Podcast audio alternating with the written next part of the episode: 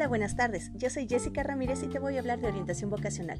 Orientación vocacional es aquel proceso que te va a ayudar a tomar conscientemente la decisión de qué te quieres dedicar. Obviamente lo que busca es que seas independiente y autónomo. Para esto es necesario que sepas qué cosas intervienen. Dentro de las cosas que intervienen tenemos los factores internos y los factores externos. Dentro de los factores internos tenemos cosas muy interesantes como es la identidad, el autoconocimiento, lo que es la autoestima, los talentos, las aptitudes y las actitudes. Déjame te cuente un poco de cada uno. La identidad es lo que tú crees que eres, lo que tú quieres ser y tiene que ver también el cómo te ven los demás. Eso lo puedes checar poco a poco con el autoconocimiento. Dentro del autoconocimiento tienes que saber qué es lo que te gusta, lo que te disgusta, lo que sueñas, lo que anhelas y más que nada tus emociones, cómo te sientes, cómo reacciones ante determinadas cosas. Para esto te tengo un tip. Yo te sugiero utilices la aplicación Cómo estoy hoy. Esta aplicación la puedes encontrar en Play Store. Ella te va a ayudar a tener un registro de todas las sensaciones, las emociones y cómo reaccionas de manera diaria para que tú veas qué patrones estás utilizando y puedes también ayudar a regular estas acciones frente a, eh, a lo que te generan las emociones, ¿sale? Ahora bien, retomando nuestro asunto. Dentro de los factores internos te había mencionado la autoestima. La autoestima es la capacidad que tienes de hacerle frente a la vida. Si tú estás seguro de que puedes hacerle frente a la vida, obviamente vas a valorar que eres una persona con muchos talentos y muchas aptitudes. Entonces vas a poder amar y apreciar lo que es esta persona. Dentro de lo que es también un factor interno, puedes checar lo que son las aptitudes y las actitudes. ¿Cuál es la diferencia? Muy fácil. Las actitudes tienen que ver con cómo veo la vida y las aptitudes son esos talentos que nos regalaron. Es decir, para qué eres bueno. Ahora bien, vamos a tomar en cuenta los factores externos. Los factores externos que por lo general influyen todo el tiempo en una orientación, más que nada en una decisión vocacional, es la familia. La familia es todo ese grupo de gente que está a tu lado en las buenas y en las malas. Pero déjame decirte, la familia no va a estudiar lo que tú vas a estudiar y tampoco la familia va a vivir lo que tú tengas que vivir. Por eso es importante que tengas en cuenta que tú vas a decidir esto en cierta forma solo. Y está bien que lo decidas solo. Ahora que te menciono esto, puedo creer que puedas sentir cierta incomodidad, como cierta ansiedad, algún nervio.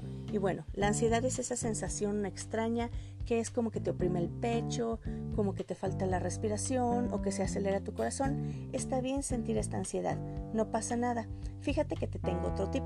Hay una aplicación llamada Mind Shift. Esta aplicación lo que ayuda es darte ejercicios específicos para que puedas manejar esta ansiedad dependiendo de los factores que la originan. Bueno, ya estuvo bien de tips. Ahora, sigamos con lo que nos atañe. Tomando en cuenta lo anterior, Muchas personas me dicen, bueno Jessica, ¿qué puedo hacer para tener una buena decisión vocacional? Yo la verdad lo que utilizo es una herramienta muy básica. Se llama proyecto de vida. Muchas personas no le tienen fe. A mí la verdad me encanta porque es la manera gráfica en que puedo ver todo lo que quiero, lo que anhelo, lo que deseo, la información que hay y todo está ahí, presente, sin que se me escape nada. Entonces, para ayudarte, yo te sugiero utilices una página llamada Idea Flip. Esta página lo que hace es tener como un pizarrón gigante donde tú vas a ir anexándole virtualmente ciertos post-its con información que tú requieras. Bueno, es importante que para que tú tengas y tomes esta decisión puedas darte color con cierta información que es necesaria. Primero que nada, necesitas lo que es definir tus objetivos. Cuando tú defines qué es lo que quieres vivir, qué tipo de vida quieres tener, qué experiencias quieres llevar, pues obviamente va a ser más fácil tener una idea de qué profesión vas a elegir. Ejemplo, si yo quiero una vida tranquila, con una familia, con tiempo para atender a la gente, pues obviamente no voy a escoger algo que me lleve a tener riesgos, no voy a escoger carreras que necesitan mucha inversión de tiempo y de recursos como es medicina. Entonces, tenemos lo que es definir nuestros objetivos. Otra información también muy importante que necesito que recaudes es qué cosas, qué datos necesitas y qué son cosas relevantes. Una vez que ya tengas tus objetivos, vas a ir investigando universidades dependiendo de las carreras que tú quieres. Vas a anotar todo lo que son las, las universidades, qué carreras son, qué tan lejos están de tu casa, qué necesitas para llegar allá, cuánto cuestan, sus planes de estudio, vaya, en fin, todos los datos que impliquen tomar una buena decisión. ¿Ok? Ahora, otra cosa que tienes que hacer dentro del grupo de los post-its que necesitas, digamos, recabar información es los posibles alternativas. Todo lo que tenga que ver con posibles alternativas nos va a ayudar a que tú puedas escoger mejor. Ejemplo, y quiero ser muy clara, la vida no es normalmente todo ideal, todo un cuento de rosas. A veces la vida nos da lo que hay y no lo que queremos. Entonces, vamos a prepararnos para eso.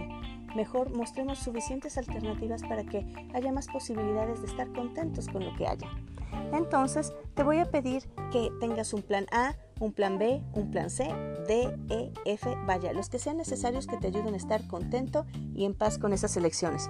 La tercera parte es evaluar las consecuencias. Entonces, fíjate bien, de cada plan tú vas a evaluar qué es lo que tomó este plan. Una vez ya teniendo todo eso, vamos a revisar qué es lo que es un proyecto de vida.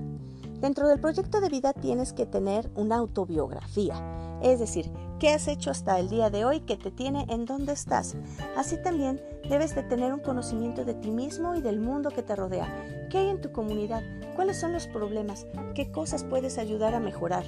Bueno, Aparte de lo anterior, necesitas también estar muy claro en tus objetivos y tus metas, establecer cuáles son los tiempos reales para poder lograr estos metas y estos objetivos y crear estrategias que te lleven a tener la vida que quieres y obviamente que te mereces. Esta es Jessica Ramírez y deseo de corazón que tengas una excelente elección. Bonita tarde.